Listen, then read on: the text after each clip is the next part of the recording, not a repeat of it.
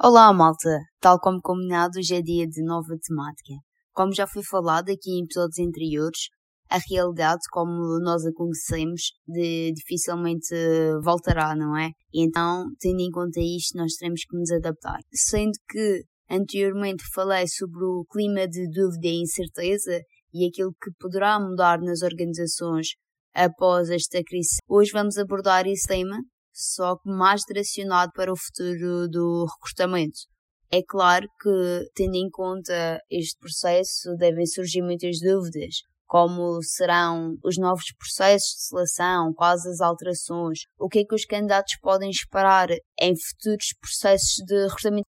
Então, em conversa com Aler Paz, Headhunter, Executive Search, Career Management, faremos uma análise sobre as possíveis alterações do recrutamento e seleção e também falamos um pouco do processo de onboarding. Se estás à procura de emprego ou se brevemente estás a entrar no mercado de trabalho, este episódio é para ti. Olá, Elder, obrigada por ter aceito o desafio e pela sua disponibilidade em conseguir estar aqui connosco hoje iremos falar do, do processo de recrutamento e seleção a nível digital e tendo em conta que os profissionais também estão em regime de trabalho, realmente será a única alternativa, por enquanto.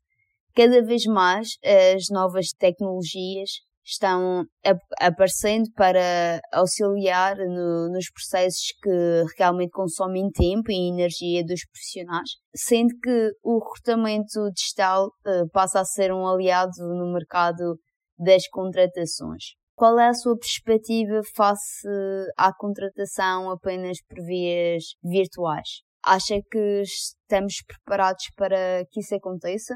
Atendendo até ao tecido empresarial existente em Portugal, muitas vezes com o fecho de um processo sem conhecer as pessoas presencialmente, torna-se complexo. Isto é o que está a acontecer connosco. Claro que haverá setores mais complexos que outros. Eu vou dar um exemplo. Eu estando situado a norte e atuando muito norte e centro do país, em que tem uma grande base de clientes da área industrial, não só, mas com forte incidência, porque o tecido empresarial nestas regiões é muito nesse tema, tem essa, essa particularidade. E eu estando num segmento de mercado em que trabalho a nível middle and top management, em que estamos a falar de um segmento de 35 a 50 anos, cargos com responsabilidade, por norma, ou vão reportar a diretores gerais, ou administradores, a CEOs, a acionistas. Nós sabemos que há também muitas empresas familiares. E acho que é um tema que não é qualquer acionista que está preparado para fazer um fecho completamente em termos digitais. Acha que o recrutamento e seleção pode ser suportado pela inteligência artificial após esta crise sanitária? Será que pode evoluir e ser uma realidade nas empresas? É claro que esta pergunta exclui os casos de empresas de IT ou recrutamento de IT, uma vez que pelo menos uma parte do processo já é via virtual, já há algum tempo concede facilmente empresas de consultoria e até já as empresas da área da IT. Agora, na economia mais operacional, mais real, qual Portugal tem bastante, esse é um facto. Por outro lado, se nós fugirmos do tema das grandes empresas, das empresas de referência, das empresas tecnológicas, das consultoras, nós temos um tecido empresarial de muitas micro, pequenas empresas que não são as empresas que nós estamos habituados a ver nos LinkedIns e, e o senhor do talho, o senhor da mercearia, se tem que contratar uma pessoa para elas, torna-se complexo. Não podemos partir do pressuposto que é tudo facilitado com a questão digital, mas não podemos esquecer que nós temos cerca de 90% do emprego criado em Portugal com pequenas empresas. E, portanto, nessas empresas, imagine, um talhante, eu acho que não vai ter facilidade em conhecer uma pessoa só por aí. Mas quando eu fiz aquele post, tem muito a ver com aquelas questões que às vezes nós pensamos que é fácil, que às vezes não é tão simples para. Áreas que não estão preparadas para, de um momento para o outro, estarem a trabalhar só a partir de casa. Eu compreendo e pegando no exemplo que deu do, do talhante, é claro que que contratá-lo a nível de recrutamento virtual, mas será que faz sentido contratarmos essa pessoa sem avaliarmos a sua competência prática? Existem áreas, na minha perspectiva, que temos que ver a parte prática antes de, de uma contratação. Mesmo que as empresas estejam ou não estejam preparadas, as políticas de RH devem ter sofrido alterações e também devem ter sido ajustadas a esta nova realidade. Quais foram as grandes alterações que o Elder notou a nível de políticas de RH? o que foi encontrando foi alguma flexibilidade se me é permitido, também alguma ginástica. Portanto, nisso nós somos sempre fortes em Portugal, a questão do improviso e do problem solving em negociar com as pessoas no sentido de usar férias para antecipar aqui eventuais problemas e, portanto, não chegar à questão de despedimentos, usar todas as formas de banco de horas. Houve casos das empresas que eu falei que me disseram, até para evitar despedimentos, estamos a usar todos os argumentos e falar sob o ponto de vista coletivo conseguimos segurar e não despedimos ninguém, do que fazermos de uma forma desenfreada Curiosamente, já que estamos a falar disto, eh, fiquei até algo agradavelmente surpreendido que apanhei, na sequência disso, muitas empresas a dizer só em última instância é que o fariam, acabar por ter aqui uma política da parte de recursos humanos, recentrando aqui a questão, muito de colaboração, flexibilidade e de disputa dos próprios colaboradores. As políticas de recursos humanos têm que ter aqui alguma flexibilidade, até para conjugar depois com a questão da lei, quem é que fica em casa ou não, ou o filho, quando é aplicável. Por outro lado, tem sentido que, que esta questão do teletrabalho para muitas, a política de recursos humanos facilitou. Se calhar veio para ficar para muitos. Muitos que se calhar já aspiravam a esse tema tiveram aqui o argumento uh, interessante para conseguir. E, por outro lado, em que havia pessoas que não queriam ou não gostavam de fazer teletrabalho. Por outro lado, preferem trabalhar remotamente mas sem ser em casa, que são coisas diferentes. Outro tema é desligar do trabalho. Estou a trabalhar, estou no escritório, em casa vai ser sempre mais complicado. Isto também tem a ver muito com a personalidade de cada um de nós. Realmente também há bastantes empresas já que têm o home office. Não é tanto tempo, não é? Uma vez ou duas vezes por, eh, por semana. Mas realmente eu acho que faz parte também da personalidade porque há pessoas que têm o conflito e o caso de trabalho muito bem resolvido que é a partir do momento que eu estou em casa o trabalho fica fora e há outras pessoas, por outro lado, não sabem fazer essa distinção e qualquer lado é bom para, para trabalho e por isso também temos níveis elevados de presentismo. É claro que normalmente quando fazemos teletrabalho não temos filhos. Acha que uma pequena empresa vai fazer eh, a partir daqui pelo menos uma entrevista sem ser presencial, por exemplo? Eu acho que muitas delas já o fazem muitas delas já o fazem. Não era propriamente conhecido, mas muitos já o fazem. Se calhar vão mais candidatos e mais fáceis em termos digitais. E relativamente ao tema do recrutamento virtual, é claro que não são só vantagens, eu, enquanto área de formação em psicologia e especialização em psicologia das organizações, defendo que pelo menos uma fase do processo deveria de ser presencial, uma vez que existem comportamentos que não conseguimos detectar através de uma videochamada e eu acho que às vezes o comportamento não verbal diz muito mais do que a comunicação verbal, digamos assim. Acha que a entrevista presencial é assim tão importante? É da mesma opinião?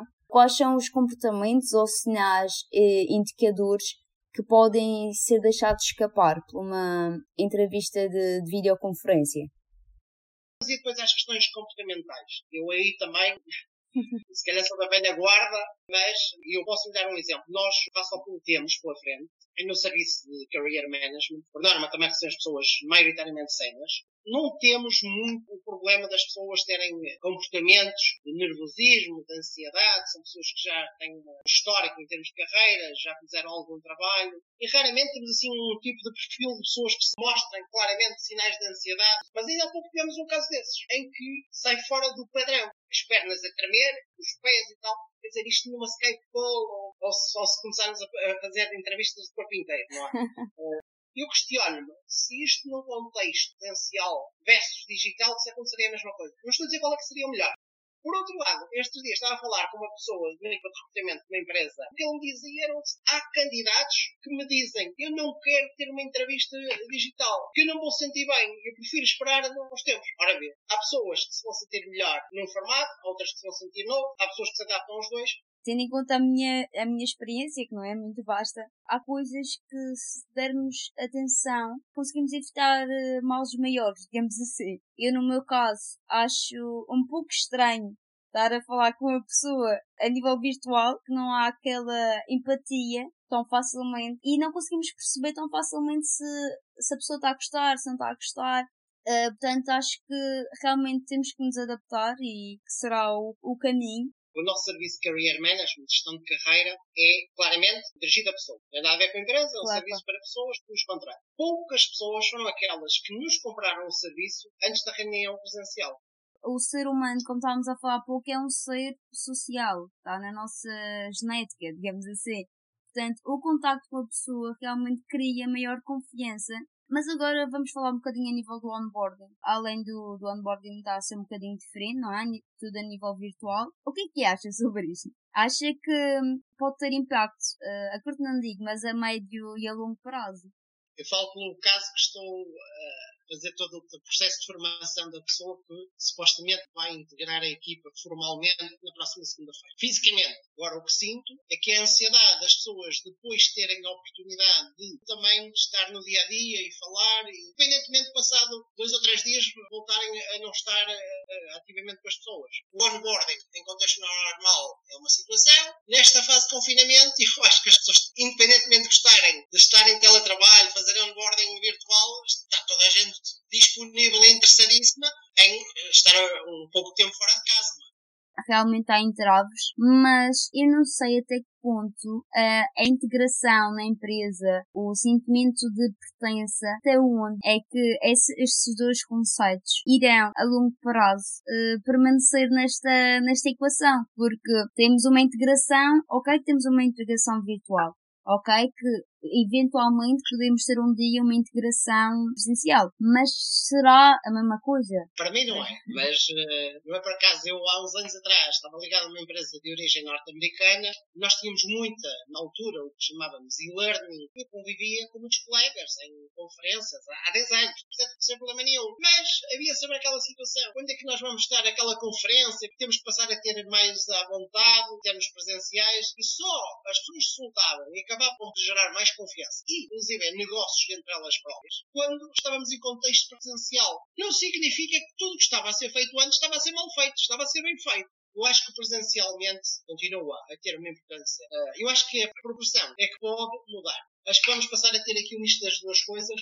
Claro que vai haver aqui fases em que, se calhar, o acordo tácito entre as duas partes não vai ser fácil acho que tem que haver aqui um adaptar uh, às várias, aos vários setores e também ao, ao, tipo de perfil que a pessoa tem.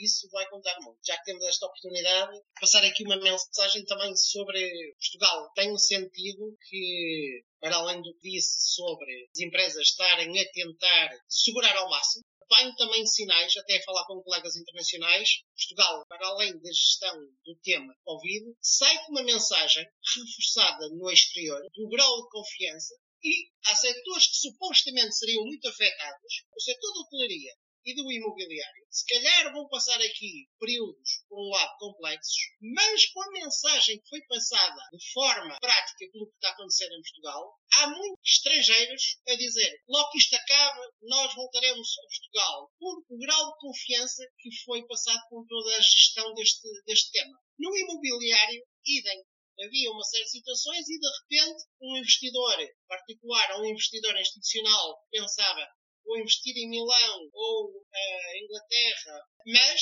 a confiança mantém-se e dizer, afinal, temos aqui até algo que é uma oportunidade. Bem, pessoal, primeiramente quero agradecer eh, ao Helder pela sua disponibilidade mais uma vez, a vocês, ouvintes. Espero que tenham gostado e que se tenham identificado e até e possa vir a ajudar em futuras empresas e em futuros recrutamentos. Espero que tenham gostado a reflexão hoje será muito básica, será sobre o que é que pode mudar. Pensem vocês sobre isso. Aqueles que já têm um pouco de experiência realmente deve ser mais fácil. Aqueles que não têm, pensem um pouco sobre isso e, e digam-me depois. Por hoje é tudo. Daqui fala Pedra Silva e espero por vocês na próxima quinta-feira. Teremos uma convidada muito especial, a qual não vão querer perder.